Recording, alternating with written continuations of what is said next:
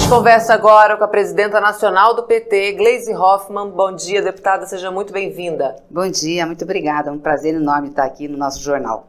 A gente está fazendo esse balanço desse primeiro ano do governo do presidente Lula e eu queria a sua avaliação do ponto de vista da economia, mas também da defesa da democracia, funcionamento das instituições e também direito do povo. Olha, eu não tenho dúvidas que o governo do presidente Lula está sendo um sucesso para ajudar a melhorar, a reconstruir o Brasil. Primeira coisa é o que você falou, a defesa da democracia.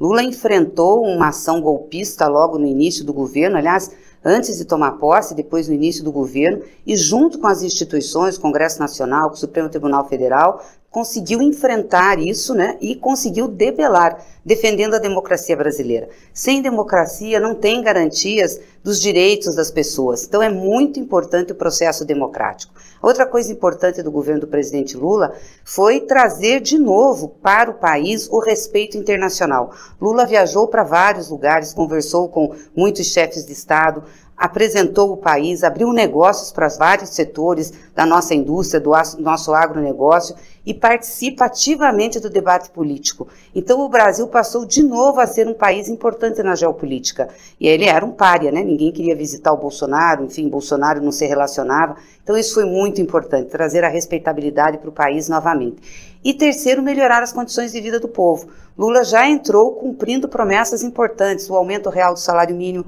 que agora em janeiro vai ter aumento de novo de 100 reais, é, a desoneração da tabela do imposto de renda para quem ganha até dois salários, o novo Bolsa Família, é, que trouxe também recursos para as crianças e adolescentes, o Desenrola, que está mexendo na dívida aí do povo brasileiro, o Farmácia Popular, que voltou mais forte, com mais remédios gratuitos, o Mais Médicos, tinha uma série de ações que já começaram a fazer efeito na vida do povo.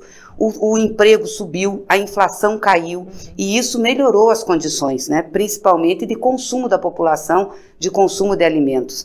E é claro que tem muitos outros projetos que ainda vão fazer efeito, que são investimentos que ele lançou no novo PAC construção de casas, construção de escolas, construção de rodovias, é, ações para fazer obras grandes, enfim. Então, é um governo que realmente trouxe melhorias. E óbvio que a gente tem que fazer a disputa política na sociedade agora, mostrar que são essas melhorias e mostrar como o Bolsonaro deixou esse país. Uhum. É, que o Bolsonaro nós derrotamos, mas o bolsonarismo está aí ainda, ele também está por aí e falando mentiras, como sempre fala. Então nós temos que enfrentar as mentiras com as verdades e com o que nós estamos fazendo é, com, com o nosso país. A economia melhorou, veja, o Brasil vai crescer 3% esse ano né? Agronegócio foi importante, mas foi muito importante é, as ações de governo para estimular o consumo e a renda das pessoas. Nós aprovamos lá atrás a PEC da transição, que deu condições para o Estado brasileiro fazer tudo isso que eu relatei aqui, melhorar a vida das pessoas. Então, com a economia melhorando, ano que vem a gente tem que investir mais. O Estado tem que estar mais presente. Nós temos que ter meta de crescimento, né? meta de crescimento para que o Estado invista mais, para que tenha recursos, para que não pare o país. Gerando emprego e tendo crescimento, a gente vai ter mais arrecadação, a gente vai ter as contas equilibradas e vamos ter um país desenvolvido. E a gente tem a projeção de terminar o ano de 2023 né, como oitava maior economia do mundo, lembrando que durante o governo Lula a gente já figurou entre as seis primeiras, né?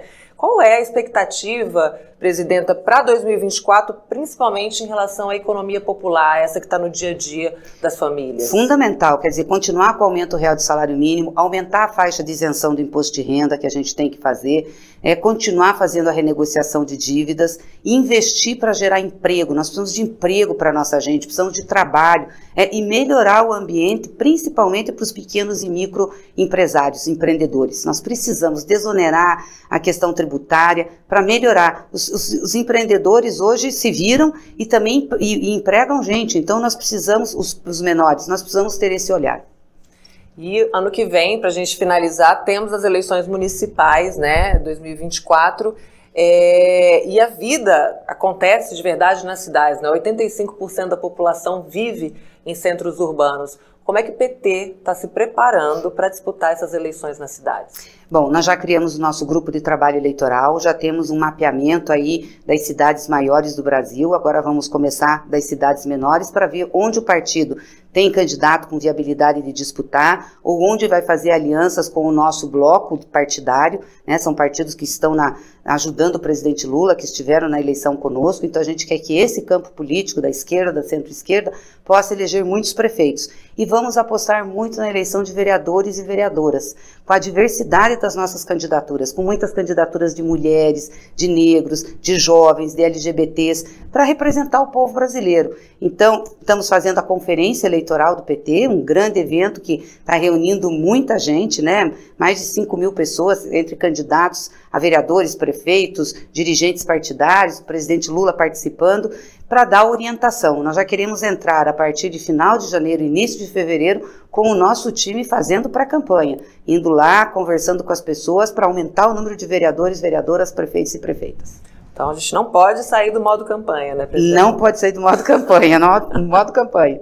obrigada pela entrevista, seja sempre muito bem-vinda. Muito obrigada. Um grande abraço aí para toda, toda a nossa companheirada, nossa militância que nos acompanha nas redes do PT.